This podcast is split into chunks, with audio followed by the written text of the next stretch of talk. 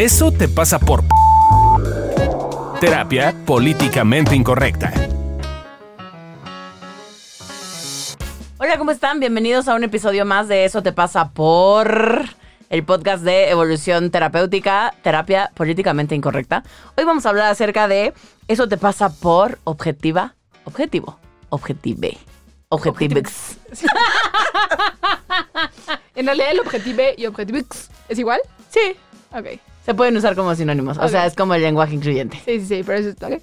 Me gusta. Que no, que el lenguaje es neutro. Ah, sí, que no hagamos ese tipo de cosas. De hecho, nos inspiramos en un comentario que recibimos de un Bien troll bonito. en nuestra página.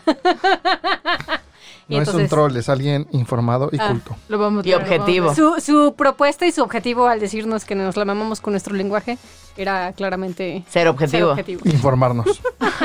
Bola de ignorantes. Pero sí, o sea, ¿qué tanto a veces como en, querer mantener esta postura de las cosas son neutrales, las cosas son objetivas, las cosas como claramente son de una forma en particular, de repente eh, usamos esa postura como para no dejar ver ciertas cosas o como para mantenernos al margen, que es que, o intentar amilcar qué haces. Se está intentando mantener neutral. yo soy neutral en este podcast. Es que no lo están viendo porque ya hacía un rato que no grabábamos todos juntos. Yo creo que por eso hemos estado un poco desvariando hoy porque hacía mucho que no estábamos juntos grabando. No nos gustaba la otra versión. Y en Samilcar metió uno de los vasos dos rojos de fiesta en una taza porque dice que está más cómodo agarrándolo de la Pruébenlo, taza. pruébenlo y verán. Para su siguiente fiesta, tazas con vasos. Por cierto, Amilcar, el no podcast de hoy. tazas, pero están más cómodos. Pero regresando un poco al tema, amiga, había notado... Yo no lo saqué, yo solo bebí. ¿Habían notado que el hecho de tomar una postura de yo no tengo postura o mi postura es objetiva es una postura con una carga en sí misma? Sí. Claro. El otro día que estaba disertando sobre posturas filosóficas, me cuestioné eso en particular. No, sí, sí creo que maman. sí creo que iba a decir es una mamada con el debido respeto para quien así lo cree. O sea, ¡Pendejo! pero Aquí es- Alicia de neutral. Exacto, yo aquí de neutral.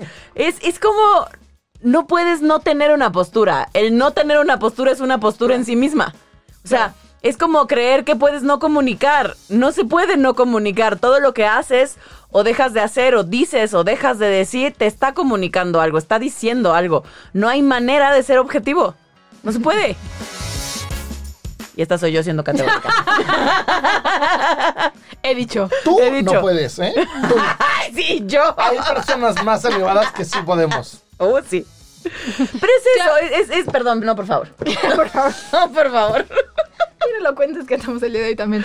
Y, y creo que sobre todo ese tipo de, de que, que si la postura objetiva o neutral o no, sobre todo es como en temas álgidos, ¿no? Como política, religión, yo hasta diría fútbol, eh, género, o sea, también con esto de Ay, este, ¿Quiénes está de intentan moda. ser objetivos con el fútbol? Pues sí, claro, como decir yo no le voy a nadie. Ah, pero yo, por ejemplo, yo auténticamente no le voy a, no le voy a Claro, güey, pero porque no te gusta el fútbol. fútbol. O sea, pero que sean, o Que- sea, que que, sean fanáticos del, del fútbol, y pero no entonces tengan un es- equipo. y un poco es así. Entonces soy fanático del fútbol, ya sabes, Ajá. co- como en general del fútbol, pero no le voy a nadie. Pero entonces si pierde un equipo estoy llorando. Pues yo no veo que eso sea objetivo, o sea, ¿no? Pero bueno, son temas que podrían generar eh, conflictos en una conversación y creo que sobre todo en esos eh, temas Nos mantenemos como. hay gente que cree que Como es objetivo. Suiza. Ándale. Ándale. ¿Qué Yo quieres soy ser? neutral en la religión. Claro. Sí. Yo sí creo A ver, todas- explícanos tu Yo neutralidad. sí creo en que la todas las religión. religiones no sirven para nada. Yo creo que las religiones básicamente todas dicen lo mismo y la gente pendeja entre ellos se pelea, pero las religiones sí dicen lo mismo. Pero eso es una Con la postura en sí religión, mismo. Soy neutral, con la gente pendeja que sigue las religiones, no. No, tu, tu postura es una neutral postura en la religión es una postura. Eso dicen ustedes. Yo tengo Yo tengo otros datos. Mi cabeza tiene otros datos. Pero es eso, ¿no? O sea, creo que cuando a veces entramos en el mame de lo que es lo políticamente correcto, la postura más universal, creo que a veces o siento que vivimos en un contexto en el que se busca eso, ¿no? O sea, como de ahora eh, la llamada generación de cristal, porque literal cualquier cosa puede ofender a alguien. Eh, que en, en ocasiones es real, pero hay ocasiones en las que sí creo que se saca de contexto esta postura, ¿no? O sea, es como de ya no puedes decir absolutamente nada porque alguien va a terminar siendo ofendido por tu comentario. Por ejemplo, ahorita seguramente Me alguien se va a ofender de que estoy diciendo esto. es altamente probable. O sea, pero es, es un tema como de más bien de hacernos cargo de lo que estamos diciendo, ¿no? O sea, creo que tiene que ver con asumir que tengo una postura. Aunque mi postura sea hacer como que no la tengo, la estoy teniendo. Entonces es asumir que eso es parte de lo que yo estoy comunicando. Y ahora creo que algo importante es, pensamos que podríamos no tener una postura si no hablo de un tema, pero no solamente tiene que ver con la comunicación verbal, sino también tiene que ver con qué hago, ¿no? O sea, puedo decir, claro, decir que, no sé, estoy diciendo en la política no tengo una postura y entonces por eso no voy a votar, pero ya no ir a votar ya es tener una postura, Postura en sí. política. Entonces no, no, no necesariamente tiene que ver con tener discusiones o hablar, sino también eh, va en función, y creo que una cosa buena sería ver qué hago, porque entonces eso podría justo mostrar cuál es mi postura, a los que sienten que no tienen una postura. Sí, exacto. Creo que, creo que en parte este capítulo de hoy lo que queremos o lo que estamos buscando es acompañarte a que veas que cuando estás en un punto neutral u objetivo o intentas eso como intentar que le rasques que hay abajo de eso, ¿no? O sea, ¿qué te está pasando? O sea, yo creo que siendo objetivo, yo creo que fácil 70-80% de las veces va a ser falta de huevos. Exacto. De objetivo tu, No, tu punto pero creo que hay una parte donde a veces la gente eh, se agarra de esta famosa objetividad, que ya quedamos que yo casi no soy categórica y no existe, em, para sentirse también con el derecho a, ¿no? O sea, cuando yo me... em, me agarro de la bandera de la objetividad y entonces uso, y yo sé que me voy a meter en un tema álgido, pero uso entonces a la ciencia como terreno objetivo, ¿no? Y entonces digo que la medicina es una ciencia, Mamada doble. eh, y entonces digo que estoy siendo objetivo. Y entonces, y lo digo así para tener algo que me avale, que diga como yo tengo razón. Ah, esas de las preferidas de mi gremio, ¿no? O sea, y yo he pecado de ese, ese hecho en particular. O sea, a mí me encanta. Amo este, la parte de la investigación y los eh, datos estadísticos y cualitativos y la mamada. Porque hay una parte en la que se siente bonito tener un poquito de certeza, ¿no? De, de a huevo que lo que yo Pero pienso es correcto Creo tengo que desde razón. ahí, desde ahí parte el error, y eso sí, hay muchos experimentos objetivos que lo han demostrado, que somos seres emocionales, no somos seres racionales. Claro. Y entonces, al, al no considerar nuestra propia emocionalidad dentro de los experimentos, de hecho es muy cagado porque yo que estudié física, cuando estudié ¿Estudiaste física? Y tenía Y tenía 10 de 10 de Tenía 10 de promedio. promedio. ¿Tú? ¿En la UNAM? Y lo buscaban de SU. MIT. Ah, no me buscaban en IT, me dijeron que podía llegar ahí. ¿Qué iba a decir? Ya me lo olvidaron. Ah, sí. Entonces, lo olvidaron. Somos seres emocionales Qué y responsables. Es, es muy cagado como en la ciencia, por ejemplo, todos conocen a Newton, el güey que le cayó una manzana y de ahí creó la teoría de la relatividad, pero pocos saben que realmente la intención de Newton era demostrar que Dios existe de la relatividad, no, Sí, de la gravedad. Yo de la relatividad. De la gravedad. Yo me sentí un poco Yo ignorante. así de... Sí, no, sí, vi la cara de Adriana y dije, ¿qué se quedó pensando? Dije, sí, claro, yo la, me la cagué. Pero la, la, el objetivo de Newton era demostrar que había un dios que estaba activamente haciendo cosas en la Tierra. Esa era la intención, entonces no era una, algo científico, y había, y era al mismo tiempo teólogo, físico, filósofo natural, que eso era la física de ese entonces, y alquimista. ¿no? Y Kepler también quería demostrar que las órbitas de los planetas eran circulares porque así iba a demostrar que Dios existe. Y hay como muchas mo- motivaciones emocionales detrás de la ciencia que la gente desconoce. Ahora, si eso ocurre en física y en ciencias consideradas Duras. duras, Duras. imagínate en ciencias Precisas. sociales, ¿no? O sea, Dura la sí. tengo. Dios. Ah, ok. Amiga, Gracias por mal. la información. Necesitaba saberlo. Es el, es el clamato que me dio el productor. Ya me emborraché. Seguro. Ya ves, y la que se iba a emborrachar era yo. No, y creo que también otra cosa de estos de los datos duros es, es impresionante cómo las- la ciencia dura está cubierta de como contradicciones, ¿no? Antes decían que esto no se puede y luego avanza la ciencia, dicen que sí se puede y se va haciendo como ese cambio constantemente. Yo, yo sostengo, alguna vez me peleé con varios maestros de la facultad por eso, si, si pusiéramos el hasta donde hoy sabemos, la ciencia avanzaría mucho más rápido.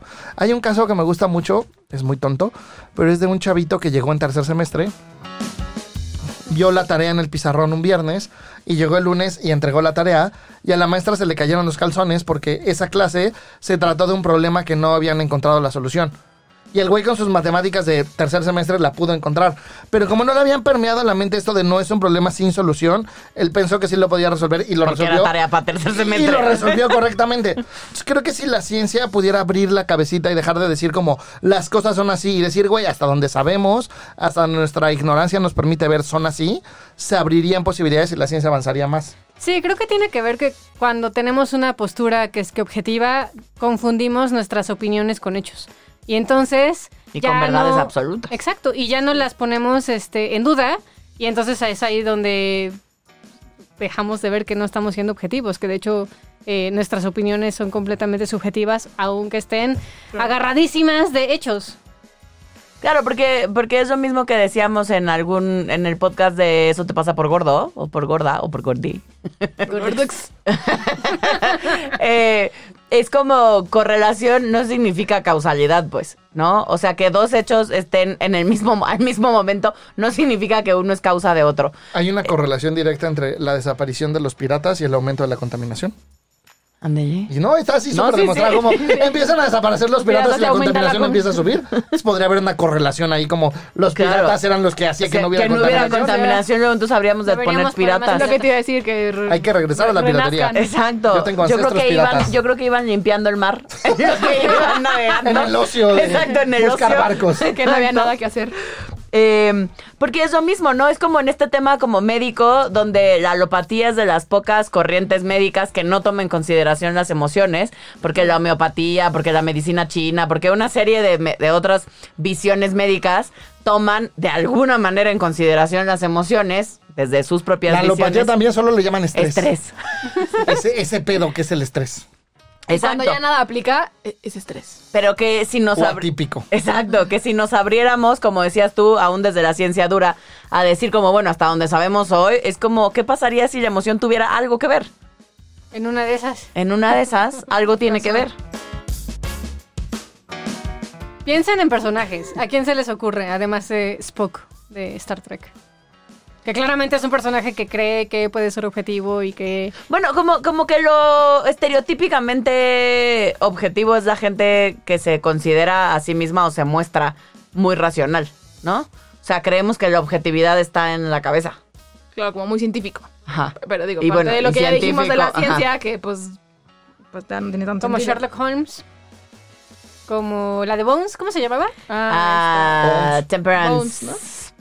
Temperance. Brennan. No creo cómo se llamaba. Creo que se llamaba Temperance. Esa vieja, pues. Bueno, sí, la de Bones. La antropóloga forense de Bones. La protagonista. Em, es esta, es esta, son estos personajes que son así, estereotípicamente, em, que viven en su cabeza, que todo es en teoría medible, cuantificable, verificable.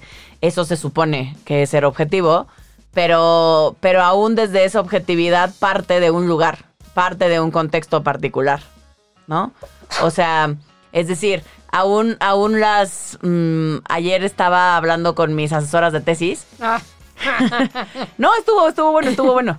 ¿Ayer? Y sí. Ah, Y este. Y estábamos hablando acerca de la gordofobia y bla, bla. Y de lo objetiva que puede ser la gordofobia, ¿no? Si tú la pones en términos eh, cuantificables, medibles, existe, se da de cierta manera, tiene tres ejes, etcétera, ¿no?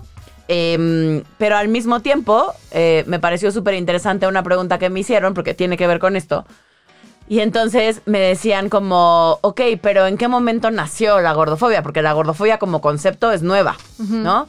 ¿En qué momento nació? Y eso a qué responde? O sea, alguien gana algo con que existan las dietas, alguien gana algo con que existan también los cuerpos gordos. Eh, alguien gana algo con, con esta forma de ver la medicina, etcétera. Es, es cuál es el contexto en el cual nace un concepto o nace algo, porque responde a una necesidad y responde también a ganancias que no forzosamente desde lo objetivo podrían tener las mejores intenciones.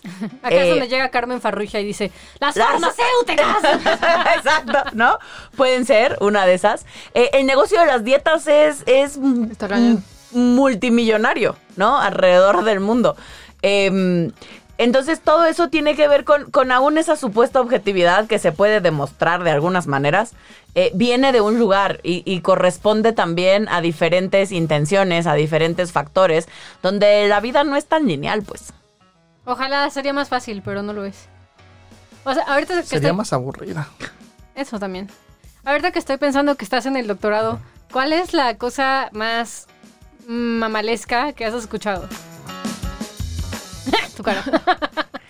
Eh, me parece que hay varias, pero creo que tiene que ver con, con ser de estos, pues, como de las cosas que más se escuchan en mi doctorado, es como que somos un grupo privilegiado, porque seremos de los primeros doctores en sexualidad en México. Y entonces tenemos mucho que aportar, lo cual no creo que no sea cierto, pues sí creo que es verdad. Claro. Pero, pero creo que lo decimos más que lo hacemos, ¿no? O sea, nos gusta cacarear el huevo y decir, uh, seremos los primeros doctores en sexualidad en México. O de los primeros doctores en sexología en México. Eh, y habrá que ver si es cierto que aportamos tanto, ¿no? O sea, que, que lo que tenemos para aportar y que lo que tenemos para decir realmente está proponiendo una visión distinta o está intentando aportar algo diferente y no solo tener el papelito de ahora somos doctores y está bien chingón. Eh, y estoy replicando lo mismo de hace 20 años. Sí, eso estaba pensando. Fíjate que eh, algo que he observado en psicología es que no sé por qué. Nos encanta medir no sé instrumentos el- de hace 20 años. Exacto, no sé cuál es el fenómeno, pero en lugar de crear conocimiento nuevo o eh, específico de nuestra comunidad, en general tendemos a replicar experimentos o investigaciones de otros Eso lados. es clarísimo. ¿Cuál es el motivo? Se llama falta de huevos y es parte de lo que nos... ¡No, no! Y sí creo que es parte de lo que nos está pasando a nosotros. Estamos creando un pinche modelo distinto y que hace un chingo de gente nos ataca. Pues sí, es normal. Si te estás parando y creando algo nuevo, la pinche gente te va a atacar. Ten los putos huevos de pararte y decir lo que tienes que decir. Y pues sí, güey, te atacarán. La crítica es parte importante en la vida. Sí, sí duele. Yo soy bien maricón y mucho de lo que no me muestran en redes sociales y eso. Pues sí, güey, tengo la piel delgadita y la crítica me duele, pero pues tengo los huevos de ir haciendo callo y ya. Así, eso lo digo neutralmente. Neutral, sí. Bien objetivo. Desde una postura muy objetiva y muy Dijiste, neutral. Nunca te había escuchado decir tantas palabras en tan poco tiempo. Así. Le puede ganar al rapero que tiene récord Guinness. Podría Eh, ser una canción sobre esa mamada. Hay una canción que, que me enseñó Fabio que está muy cagada, que creo que se burla un poco de esto, que se llama Solo Química de Fangoria. ¿La han escuchado? No. No tengo ni idea. Bueno, ahí lo- luego le puedo poner el productor un cachito, porque neta está muy cagada. Lean, escúchenla, leanla. ¿eh? es que Bueno, yo leo la podríamos- música. Podríamos leer la letra. Podríamos la leer la letra. Pero, ¿qué dice o qué? ¿O qué? ¿De qué trata? ¿O por qué está cagado? De que el amor es este una cuestión química y habla de cómo las cosas que tú percibes son solamente como Fenómenos biológicos. biológicos. bi- biológicos en el cerebro. Está muy cagada. Es como, es como escuchar a Fabio hablar de su experiencia en la vida. No, pues. Cuando Fabio estaba un poco más desconectado. Mi hermanito es un poco autista. Quiero aprovechar esta pausa comercial para que te des tres segundos y pienses neutralmente. ¿Cuánto valdría todos los consejos que te damos en estos podcasts en una sesión de terapia? Así que, objetivamente, teniendo esto en mente, ve a www.patreon.com diagonal evolución T y cáete con una lana, y cáete con una lana. La neta es que yo sé que objetivamente los consejos que te damos valen mucho más que lo que puedes donar, pero somos buen pedo y con lo que donas nos ayudas a que esto crezca. Nos ayudas a que esto crezca. Entonces, para mí, como nada más para puntualizarlo, ya lo dijo Alessia hace ratito, pero creo que vale la pena remarcarlo y volverlo a decir, es que la objetividad no está limpia, no es una cosa neutra en la vida en la que eh, nosotros podamos tener este punto de vista limpio de cualquier cosa porque somos seres subjetivos. Entonces, no existe tal cosa como la digo, perdón, objetividad, ¿ya ven? ¿Ya ven? Solo existe tal cosa como la subjetividad. Y desde mi subjetividad puedo intentar ser lo más objetivo que pueda. Sabiendo, Ajá. ¿no? sabiendo y considerando que va a haber un bagaje emocional y un filtro eh, también ideológico de mi parte, porque sí somos seres ideológicos. Y porque además yo voy a modificar lo que estoy observando, no puedo no hacerlo.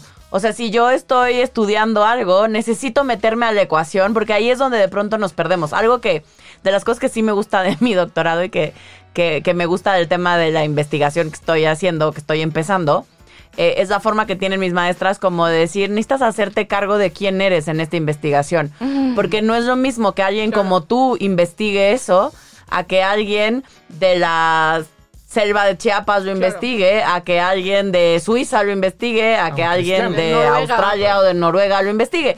Con su propia historia, con su propio bagaje, va a haber cosas distintas y necesitas hacerte cargo de cuál es tu propia visión, tú cómo lo estás viendo, a ti qué te pasa con eso que estás ¿Cuáles son tus escuchando. filtros o incluso tu historia, no? O sea, no es lo mismo una persona que eh, ha sido delgada toda su vida y quiere estudiar este fenómeno de la gordofobia, Claro, claro. eh, o alguien que eh, ha tenido un tema con su imagen corporal. Claro. Va a cambiar la forma en la que te vas a acercar al fenómeno. Claro, y además la forma en la que la gente, la misma gente a que estás o que te está haciendo favor de, prestar su testimonio te va a ver. La gente, si yo estoy hablando de gordofobia y de cómo tienes en relación a tu cuerpo y yo estoy gorda, la gente me va a percibir de una cierta forma a mí por cómo soy, por cómo hablo, por cómo está mi físico, a que si llega alguien quizás súper delgadita, la forma va a ser distinta, lo que Claro, le voy a decir, contar. y hasta ellas te pueden contestar, o bueno, la persona te puede contestar cosas distintas. Claro. ¿no? Exacto, y creo que parte de notar que no somos seres objetivos neutrales es asumir que cuando nos acerquemos a estudiar o a conocer algo, ya más, o incluso simplemente en la vida, pues no necesariamente desde un punto de vista ajá, científico. científico, que es que, este, Disque, según. eh, o sea, estamos llenos de filtros.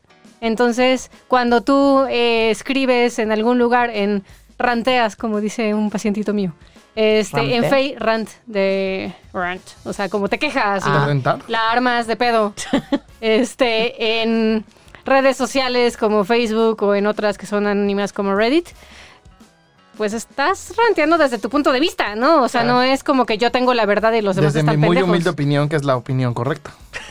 La de Amilcar sí, porque Amilcar es nuestro pastor y nada nos falta. Nada más falta. Creo que otra cosa que es importante es como si tú eres una de esas personas que crees que eres objetivo o neutral, creo que también tiene que ver con con notar qué te pasa, que en una de esas tú dices que no opinas de nada y a lo mejor tú, tú no opinar es quedarte callado, quizá. Y entonces como te quedas callado, asumes que estás siendo neutral, pero creo que también eh, entra esta parte emocional de ver, ah, ok, quizá yo no hablo, quizá yo no muestro mi punto de vista, porque entonces me da miedo a que me juzguen, o porque me da conflicto meterme en una eh, pelea. O sea, por ejemplo, yo soy de las que en una de esas a lo mejor no me meto de algo porque entonces siento que después ya no tengo argumentos eh, pa- pa- para, para debatir. Y entonces pareciera que soy neutral, pero en mi cabeza estoy pensando que el otro está bien pendejo, ¿no? Entonces es como... Yo hago como- exactamente lo mismo. como justo empezar a notar todas esas eh, cosas para darte cuenta que pues no, no se puede no tener una postura. Ah, pero si sí hubiera un algo para qué nos sirve este intento de objetividad, ¿para qué nos serviría? Yo creo que primero para mantenerte al margen de, la, de relaciones que no te incumben o que no puedes eh, inferir aunque quieras, precisamente por tu propia subjetividad. Yo, Eh, yo creo que como psicólogos es súper importante este punto porque yo recuerdo que un psicólogo que quiero muchísimo y que me ayudó mucho y fue el primer psicólogo que generó cambios en mi vida, cobra muy caro, cobra como 3 mil pesos la consulta, y un paciente suyo que ya no podía pagar con él fue empezó a ir conmigo por- porque yo soy más baratero. Eh, y, y su tema a trabajar era el compromiso en la relación. ¿no? Entonces em- empezamos a hablar, yo le empecé a hacer pues, preguntas de compromiso. Y como en la mitad de la consulta le dije, güey, perdón, pero pues tú me puedes dar una pinche clase de compromiso aquí, güey. O sea, tu pinche relación de pareja es súper comprometida. ¿Por qué dices que no estás comprometida? Ah, no, pues es que con este psicólogo estábamos trabajando eso porque tengo una relación abierta y él dice que una relación abierta es falta de compromiso.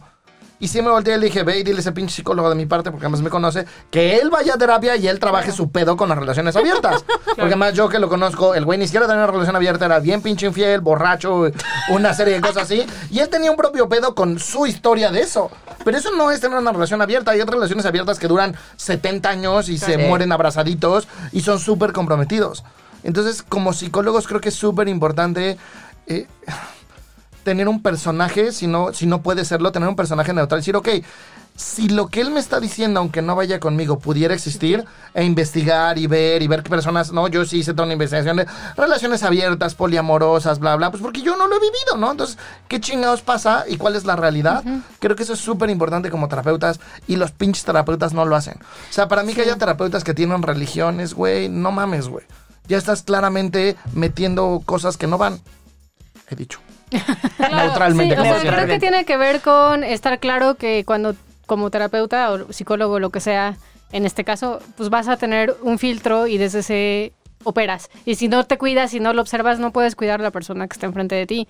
Y cuando hablo de filtros, no solamente hablo de tu historia, ¿no? Como en el caso de este terapeuta que pone a Milcar, De tus creencias. sino de tus creencias y de tu modelo teórico. Porque si tu modelo teórico ya te Ya plantea pasos y la visión de cómo es la terapia y de cómo es el mundo, pues desde ahí ya no hay una neutralidad, ya no hay una objetividad, ¿no? Y, y no es que esté mal, solamente es hacer, como decía Leslie hace rato, es hacerte cargo.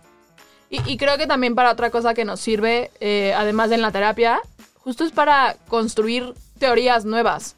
O sea, porque si yo solamente, eh, no sé, estoy en... Voy a meter un tema álgido. Que el COVID es por un virus de tal forma, ¿no? Entonces a lo mejor yo solo quiero investigar y quiero crear teorías eh, a partir de ese punto de vista. Si yo intento un poco ser neutral y buscar más opciones y no solamente ponerme en este lado de la postura eh, de por qué se da este virus, entonces no puedo abrirme a más posibilidades de soluciones distintas. Entonces creo que también este intento de neutralidad tiene que ver justo con eh, construir y ver todo de una forma, diría una maestra que yo tenía, holística. Es decir, como ver el panorama completo para entonces también construir soluciones distintas. Como meter nuevas realidades. Ajá.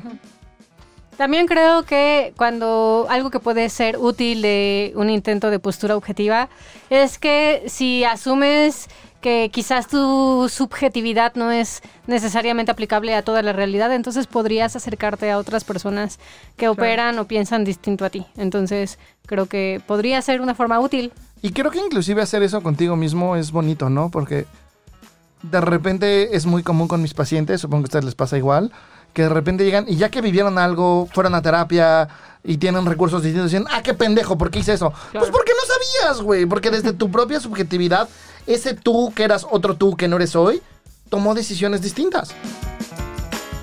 Yo digo, ¿no? Eso es, sí, yo Es también. correcto. Eso es correcto. Pero ¿y cuándo sí nos estorba? Cuando lo tomas como tu postura de vida y no dudas y te asu- asumes que es así. Que lo que tú ves, lo que tú percibes, como tú concibes el mundo es la realidad y entonces no permites que nada más entre. Claro, y, y sobre todo, voy a poner un ejemplo a mi hermano, que sí creo que no escucharía nuestro podcast. Eh, Espero. Sí, no, hola. Casualmente el único, los únicos dos podcasts.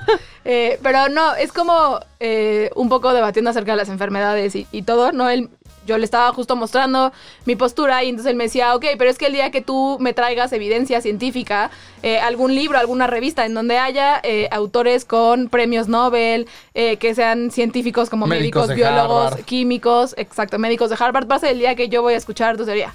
Y entonces le conseguí el libro, que si lo quieren leer se llama Virusmanía, en donde hay premios Nobel de Química, premios Nobel de Biología, De medicina. de, de Harvard, ¿no? Así que dan todo el fundamento científico y le dije, ahí está tu libro. Pues no, pero es que ese tipo de libros no me gustan. ¿No? Y entonces... Porque van a hacer que yo dude de mi realidad, güey. ¿Eso cómo se va a porque hacer? decían una, para él una mamada, ¿no? Pero entonces es justo eso, es ya cuando creo que estorba justo cuando usas tus propios elementos en contra y que ya no tiene sentido porque te estoy dando lo que me pediste, pero ahora resulta que ya no. Ahora resulta que ya no funciona.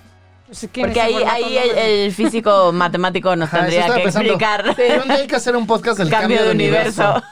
Sí, yo también lo pensé. Nada más ahí me echas la mano con el guion. Porfa. Eh, Exacto, ahí empieza a mezclar y todos lo seguimos. Ya nunca- siempre lo intento explicar y ya se me olvida. El cero y el uno. También creo que estorba cuando te compras y lo vives como una realidad, que sí puedes llegar a la objetividad. O sea, creo que eh, sí creo que de repente ha ido permeando y sí creo que cada vez más en las ciencias sociales se asume que no hay objetividad. Pero de repente todavía hay muchas personas, no necesariamente en las ciencias sociales, sino en la vida cotidiana, que tienen este punto de vista de como soy ingeniero, la cosa es objetiva. Como Claro. soy... Pero, pero aún en las ciencias sociales, me parece, yo lo he visto ahora con, con mis compañeros, porque todos estamos en el tema del protocolo las investigaciones y así. Me parece que los que escogen Quanti, con el debido respeto que me merecen, la gente, en mi experiencia, Cree. que aún dentro de las ciencias sociales escoge Quanti, cree que esa es la parte objetiva. Claro. porque y el dato estadístico dejaré, no miente. y lo dejaré ahí. Claro, porque cinco perso- que cinco personas digan algo ya seis. lo hace bien realista. Lo hace así bien. No, bueno, ahí no, eso, eso no voy a discutir. mamadas, mamadas. Sí, yo ayer me puse mal, me hubieras visto. Pero, pero creo que creo que hay un cacho importante en esto que estamos hablando también, porque inclusive desde las ciencias duras hay cosas que si las analizas de una forma se comportan como partícula, pero si las analizas de otra forma se comportan como onda. ¿No? Entonces aún, aún hay cierto nivel de subjetividad dentro de esas cosas. Y algo que dice una de mis amigas maestras que quiero muchísimo, todo en la vida es una interpretación. Hay personas que las violan 27 negros y es lo peor que les puede pasar y les destroza la vida. No estoy diciendo mujer, puede ser hombre o mujer, ¿eh? indistinto. Porque negros, luego, Yo luego pensé racismo. Yo pensé en los negros, no en las Yo mujeres. pensé en los negros, Porque que las tienen más grandes. Dice la, la historia, ¿no? Dice la historia. Objetivamente. O bueno, Objetivamente, Te cuenta la violan historia. 27 cabras, güey, para no entrar en pedos de género. ¿Por qué cabras y no vacas? Que las vacas no tienen pelo. Los Te toros. meten las ubres. Ese no es el punto. ubres. El punto es que hay personas que para eso puede ser el peor evento de su vida y destrozarles la vida. Y hay personas que a raíz de eso les cambia la vida y es una chingonería. ¿Por qué? Porque toda una vida es una interpretación e interpretamos a través de nuestra historia. Punto. He dicho. Hoy ando muy neutral. Hoy vengo bien neutral. Neutral. Por eso te escogimos para esto, mijo. Sabíamos que ibas a ser un buen elemento. Igual que soy bueno quedando bien. Claro. Sí. Claro. Y también estorba cuando asumes que, es, que esta objetividad es entrenable, ¿no? O sea, yo me acuerdo en los primeros semestres de la carrera, sí nos decían como, algunos maestros, no todos, pero sí había como, claro, es que tú puedes aislar y puedes crear un contexto en el que está casi, casi limpio lo que vas a estudiar Se va. y entonces ya vas a poder eh, saber el dato real. Y es como de, como, pero es esto, ¿no? Es como, claramente lo puedes controlar y lo puedes entrenar. Como quién era que hacía experimentos que los ponía como en un cuarto todo blanco y bla, bla, y entonces creía que eso era como... Uno de los. Era de, los, conductistas, ¿no? ¿Quién era? Creo que el papá era. Creo que sí. ¿Era el Alberto? Albert, Albert- Skinner. No, ese es Albert Ellis. Creo que era Ellis, porque su hijo era Albertito, ¿no? Albertito. Ay, Que pero se Ellis no suicidó a estaba los tan 40. terrible hasta eso. No, si fue No, Skinner o Ellis, ¿no? Fue Skinner. Yo eh, creo que debe haber no. sido Skinner. Suena algo más de Skinner. o sea, Porque no Skinner es el que hacía experimentos con su hijo y así, ¿no? Sí, sí, sí. Que le causó fobia a un osito de peluche y luego se la quitó. Sí. Qué bueno que no va a Sí, tener hijos. era el... el, el- Pero, este, pero es que no me acuerdo bien de la, no me acuerdo bien de la historia, pero había hacía una serie de experimentos donde los ponía en un cuarto todo blanco para que no tuvieran estímulos. estímulos. Y es como, eso es un estímulo en Claro. sí mismo. Estar en un puto cuarto blanco. Para mí sería un estímulo como de manicomio, ¿no? Yo me sentiría... Ajá, yo me sentiría así como alguien me voy a empezar a pegar la Además, el pared. blanco es súper además, qué violento. angustia, además, qué angustia, Te como un cuarto ahí solo, como, ay no, poco contenido, no. Hay no. un episodio en YouTube de una serie que se llama Mindfield, que es de Vsauce. Véanla, está muy buena. Y hay un episodio en el que el güey se encierra, eh, no me acuerdo cuántos días, creo que tres, en un cuarto blanco con la luz prendida. Todo blanco. loco. Y no, se- Eh, no se desquicia. pierde. No, sí, justo era para, para ver qué pasaba con la deprivación sensorial. Que es justo, ¿no? O sea, es como lo que dices, Ale. Que estar en un cuarto blanco sin estímulos Hicieron un experimento concurso. sen- sensorial. De, metieron a cuatro personas a cuartos así y solo podían llevar dos objetos. La primera persona salió como en tres horas. La segunda persona salió como en dos días. Y los dos que más duraron, uno fue muy cagado porque se hizo amigo de las cámaras. Entonces hablaba con las cámaras, las cámaras. desayunaba con las cámaras y todo con las cámaras. Como Wilson. Como Wilson, literal. Y el otro güey metió sus pinturas. Y ese güey Ah. fue el que más aguantó y se despertaba de buen humor. Y, de repente así cuando dijeron, güey, ya pasaron. Ah, ya pasaron, güey, ni mi cuenta me di. Entonces, no sé por qué estoy No, esto. este de interesante. véanlo, sí, pobre, la pasó mal. Sí, pues sí, yo también, como- yo me acuerdo de las maestras también que te intentaban decir que no enjuiciaras al paciente. ¿Y cómo hace uno eso? No, no, no sé, nunca supe. Supongo que las maestras, mismo, no, no todos tampoco, pero un par, pues supongo que pensaban que Un buen dando, amigo, dando suficiente terapia, se te, o algún día ibas a dejar de enjuiciar. un, no tengo un buen idea, amigo que algún día lo invitaremos, Miguel Berbeller. Él dice que uno de sus maestros, Fernando, no sé qué chingados, Fernando Flores. Fernando Flores. Flores, habla de los juicios fundados y los juicios infundados. Porque la neta es que la parte de nosotros que juzga es, es evolutiva y es inevitable y necesitamos juzgar. Claro. Lo único que tienes que hacer, o sea, y si dices que no juzgas, vete a pinche Tepito, güey, a las 3 de la mañana. Y cuando venga un pinche güey con cara maliente, así dile buenas noches, joven, ¿cómo está usted? O sal corriendo, güey. Neta, juzgar nos cuida. Señor perro, pase usted. Señor. Y entonces es, es importante como, como reconocer que siempre juzgas. En esa situación, pues sí, no, no vas a fundar tu juicio y decir, le tengo que tener miedo a este güey o no. Corre, güey, no hay pedo. Si no le tenés que tener miedo, salvaste la vida. y en las otras situaciones, pues sí, funda tu juicio. Y ya, no hay pedo, todos juzgamos. Entonces también a tu paciente, júzgalo porque no puedes evitar juzgarlo, solo no te compres el juicio. Claro, habrá veces que tu favor. juicio sea acertado y habrá veces que no.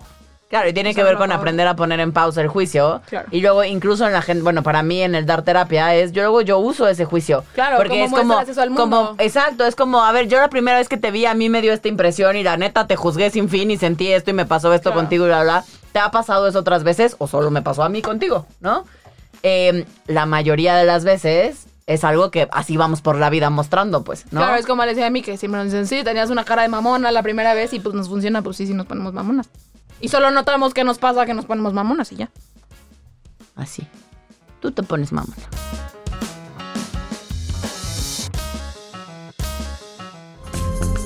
Y bueno, también les tenemos una súper sorpresa. Eh, les, les tenemos pronto un taller bien bonito eh, sobre amor propio.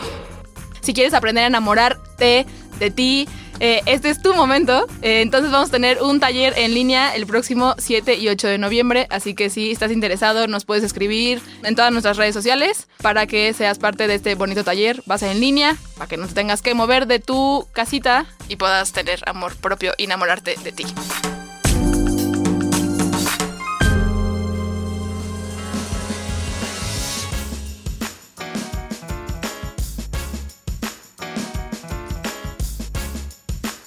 Oigan, y llegó el bonito momento de la ronda, de las preguntas. ¿Con qué me quedo? Yo me quedo con que eh, tuve la fortuna de estudiar en una escuela en donde la mayoría nos incitaban a ver nuestra subjetividad. Yo me quedo con mi objetividad y neutralidad encarecida este podcast. Yo me quedo con que sí se puede cambiar de paradigmas y como, o sea, como dejar entrar realidades nuevas. Yo me quedo con... ¿Con qué me quedo? Yo me quedo con justo con la parte de eh, buscar hacerme cargo de mí y de cómo yo interfiero en el ambiente y en el contexto en el que estoy. Ay, mi gallo. no salió el... oh. Ok, Con sonido cultural. ¿qué tiro a la basura? Yo tiro a la basura un protocolo de investigación de doctorado en el cual asumes que con una historia de caso de seis personas vas a encontrar algo aplicando un instrumento de medición del 2020. No, de 2000. Ah, del 2000, cierto, ¿Del cierto. 2000? Del 2000, perdón. En mi Estamos cabeza estábamos en el ruquitos. 2040. Qué evolucionada. Yo tiro a la basura. Creo que el pensar que algún día me van a dejar de doler las críticas, eso tiro a la basura. Un punto. Sí, yo también creo que tiro a la basura como, como estarme fijando en todas las personas que no quieren ver una postura distinta y mejor como, o sea, quedarme con las que sí. Entonces tiro a la basura esas que ya sé que son causas perdidas y que no quieren hacer algo distinto. Uy. Sí, yo tiro a la basura como mi propio afán de como de ser muy cerrada con ser abierta. O sea, como en esta cerrazón mental que más de una vez me gana. Como del mundo tendría que ser más abierto y el mundo tendría que ser al final como yo creo que tendría que ser, ¿no? Y como con esta exigencia y esta cerrazón mental mía de que la gente tendría que ser abierta bajo mi esquema. ¿Y qué pongo en un altar?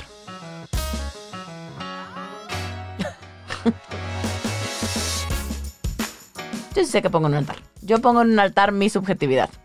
Creo que yo pongo en un altar a abrazar que somos seres humanos, que somos sujetos, que sentimos, que tenemos filtros, que desde ahí vemos el mundo.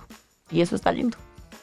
Yo pongo en un altar que todos los días me doy cuenta de que soy un ser subjetivo y que a veces la cago y, Solo a veces. y que es importante para mí escuchar eh, la supervisión de alguien más, sobre todo en casos terapéuticos, eh, para cuidar a mis pacientes. Yo, pongo en un altar el uso de la subjetividad, digo, de la neutralidad, como herramienta de empatía. ¿No? Como entender que tal vez para mí las drogas son un pedo o están mal o lo que sea está mal. Y decir, ok, pero esa es mi versión, esa es mi interpretación. Voy a jugar a ser neutral para entender otros puntos de vista. Yo pongo en un altar como, como mi valentía de si pienso en yo cuando llegué a evolución terapéutica era alguien que solo creía que la alopatía iba a quitar mi gastritis o todos mis males. Y hoy darme cuenta que mis mejores amigos o que estoy en un, en un grupo en el que me permite tener visiones bien distintas y que sí soy diametralmente opuesta o tengo como paradigmas bien distintos a los que tenía hace un par de años.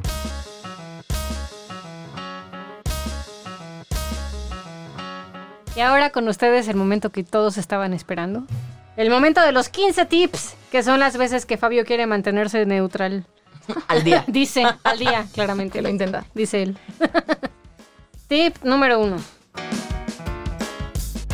Si sientes que tu razonamiento es el correcto porque es lógico, probablemente no estás notando la parte subjetiva de tu pensamiento. Sí. Cuánta sabiduría en este cuento. Cuánta sabiduría en este tip. Tip número 2. Date un espacio para notar cuando alguien más te habla con datos y estadística y aprende a, recon- a reconocer que aún en esas circunstancias hay subjetividades. Es el tip para mi hermano, es el tip para mi hermano. Ay, la Para ti cuando te hable con estadísticas, man. Y la estadística es bien cuchareable, gente. Yo que a ustedes no le hacía tanto caso. Sí, pues. Tip número 3. Empieza a dudar de que las cosas como las ves son reales y aprende a reconocer que lo que vives está plagado de subjetividad. Es tu opinión y eso también es parte de ti. Y tip número 4. Abraza tu subjetividad. Eso ayuda a reconocer que nunca tienes la verdad ni la razón y es probable que, al menos en parte, los demás puedan aportar un pedazo de su verdad para ir construyendo una realidad mucho más rica. Como dijo la filósofa Niurka, esta es mi verdad. Esta es mi verdad. Pensé decir, tengo las uñas largas para rascarle los huevitos a mi novia. También. Ese es un grandes gran frases. comentario, Es un gran comentario. Mi verdad. Bueno, pero tu verdad con mi verdad hace una nueva verdad y eso está cool. Exacto. De eso se trata. Y así es como llegamos al final de este episodio. Eh, nosotros somos Evolución Terapéutica, terapia políticamente incorrecta.